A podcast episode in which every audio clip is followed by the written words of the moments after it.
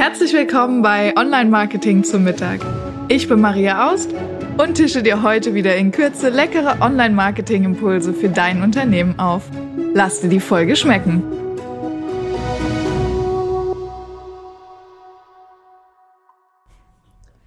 Schön, dass du eingeschaltet hast zu Online Marketing zum Mittag. Heute an diesem Montag mit einer etwas drögen und dunklen Thematik, nämlich der Abmahnwelle wegen der Google Fonds. Ähm, super nervig, aber vielleicht gehörst auch du zu denjenigen, die da Handlungsbedarf haben. Ja, übrigens, Handlungsbedarf hat so ziemlich jeder, der Webseitenbetreiber ist, ähm, sofern du nicht schon weißt, dass deine ähm, Webseite Schrift hat, die entweder nicht mit Google Fonts arbeitet, weil du eine eigene Hausschrift hast, was übrigens sehr cool ist, ähm, oder wenn du mit Google Fonts arbeitest, ähm, dass du schon weißt, dass dein Webdesigner die lokal eingebunden hat. Wenn du diese beiden Dinge schon weißt, kannst du für heute abschalten und direkt Mittagessen gehen. Äh, wenn du dir nicht ganz sicher bist, dann bleib einfach dran, ähm, denn in dieser Folge erfährst du, wie du einmal rausfindest, ob du Google Fonts verwendest und falls du sie verwendest, ähm, wie du dem Thema los wirst und falls du jetzt von der Abmahnwelle schon irgendwie gehört hast, ordne ich das gerne auch hier mal einmal für dich ein. Also, was ist überhaupt der Hintergrund? Es geht um Google Fonds. Google Fonds sind Schriften, Fonds, Schriften, äh, die Google kostenfrei bereitstellt. Ähm, allerdings ist es so wie immer im Internet, ist nichts umsonst, sondern Google möchte, dass du mit deiner IP-Adresse dafür bezahlst. Deshalb werden die zwar kostenfrei auf der Webseite bereitgestellt, wenn man die aber einfach so einbindet, ähm, ohne sie lokal zu hosten, dann gehen eben Informationen an Server ähm, in den USA von Google. Unter anderem die IP-Adresse zum Beispiel. Und ähm, das verstößt hier gegen unser europäisches Datenschutzgrundverordnungsgesetz. Ähm, übrigens an dieser Stelle kleiner Disclaimer, ich bin kein IT-Rechtsanwalt, äh, das ist keine Rechtsberatung, das ist einfach nur angelesenes Wissen. Ja, okay. Also so viel der Sachverhalt. Ähm, jetzt gibt es die Möglichkeit, diese Google Fonds lokal auf der Webseite einzubinden. Also du lädst es bei Google runter, lädst es auf deiner Webseite wieder hoch. Dadurch gibt es keine Verbindung von deiner Webseite zu Google Servern. Alles ist safe, du kannst dich entspannen und wieder deine Arbeit machen gehen. Ähm, jetzt ist es so, dass das lange strittig war, ob das denn überhaupt Datenschutzgrundverordnungsverstoß ist oder nicht. Und es gab vom ähm, Landgericht München Anfang des Jahres äh, ein Rechtsurteil dazu. Ähm, das kann man online auch nachlesen, äh, wo eben ja tatsächlich dann eben mal geklärt wurde, wie sieht es denn aus, so eine Art Präzedenzfall geschaffen wurde. Und ähm, dort wurde gesagt, ja, das ist ein Verstoß gegen, die, ähm, gegen das Datenschutzgrundverordnungsgesetz, gegen die Datenschutzgrundverordnung. Ähm, und das ist wirklich eben ein Problem einfach an der Stelle. Ähm, und der, also man hat auf jeden Fall einen Unterlassungsanspruch. Also das heißt, ich als Nutzer der Webseite kann sagen, nee, nee, ich will das nicht. Ähm, das geht aber bei Google Schriften, wenn sie nicht lokal eingebunden sind, nicht. Also von daher ist das ein Problem.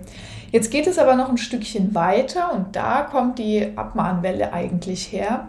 Ähm, dieses Landgericht hat auch noch gesagt, dass man einen Schadensersatzanspruch hat. Also das heißt, die haben einen Schadensersatzanspruch gebilligt, weil eben als des Nutzers Daten einfach so weitergegeben wurden.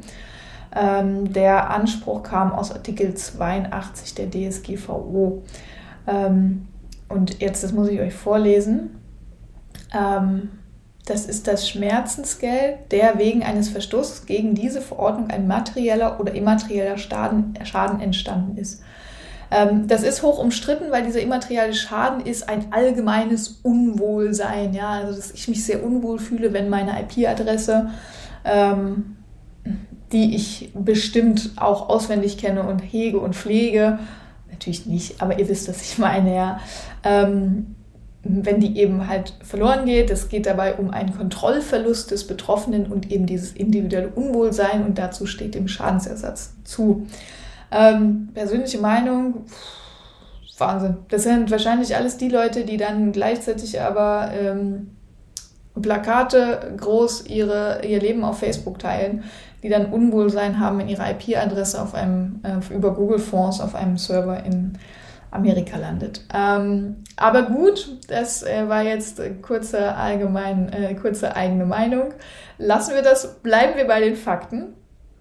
Fakt ist, es gibt jetzt Leute, ähm, Anwälte im Ruhestand, Menschen, die Geld verdienen wollen, die eben diese Abmahnungen schreiben und sagen, hey, also entweder kannst du Abmahnungen bekommen oder äh, zum einen kannst du Aufforderungen zur Unterlassung bekommen von random irgendjemanden, also auch du könntest losgehen und sowas machen. Ähm, würde ich aber nicht machen, ist echt schlecht fürs Karma.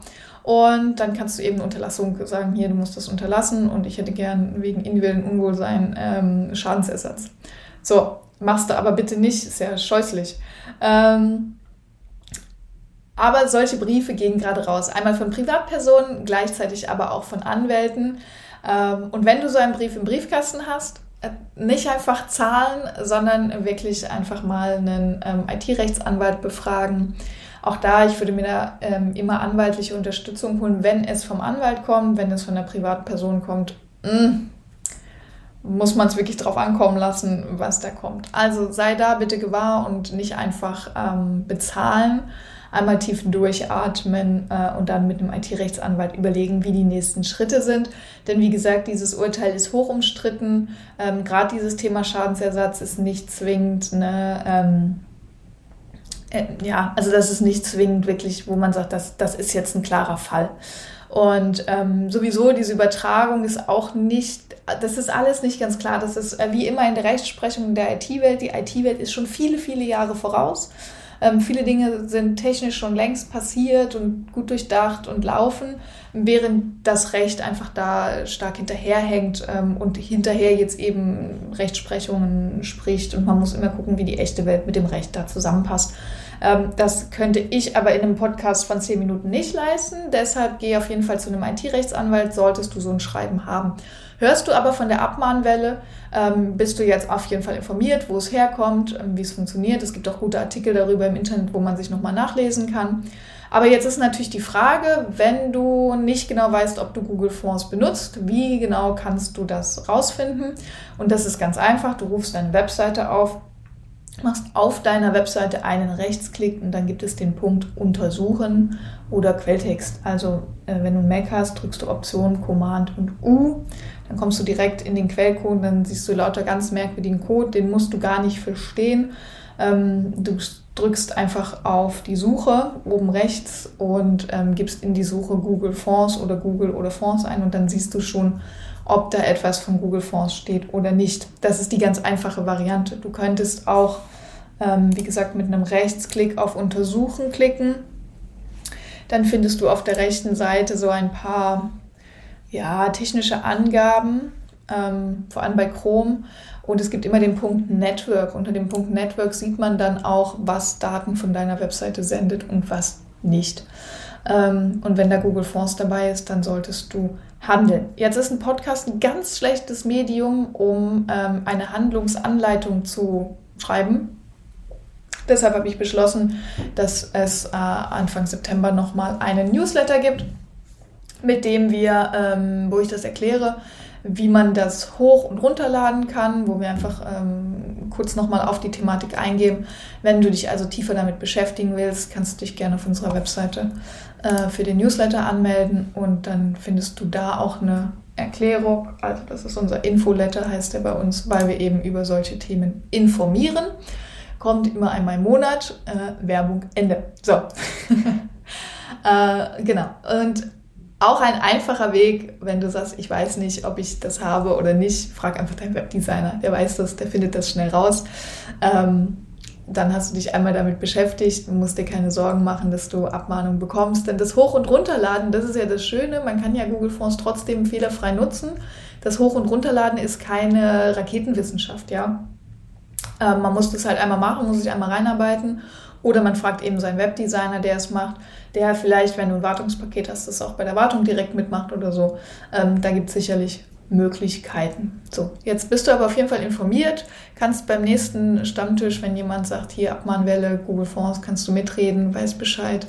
Und ich hoffe, die Folge hat dir geholfen. Falls ja, Ähm, hinterlass mir gerne eine Bewertung auf iTunes, da freuen wir uns ganz besonders. Wenn du Lust hast, in den Austausch zu gehen, äh, schick mir eine E-Mail an info.webseitenhelden.com und ähm, gerne auch per LinkedIn. Auch das ist der Ort, wo man uns finden kann. Und wie gesagt, unseren Infoletter findest du auf unserer Webseite. Kannst du dich eintragen, kriegst du regelmäßig Infos rund um das Thema Webseite und wie man als Unternehmer die eigene Webseite in Schuss hält und sinnvoll verwendet. An dieser Stelle wünsche ich dir ein wunderbares Mittagessen und wir hören uns nächste Woche.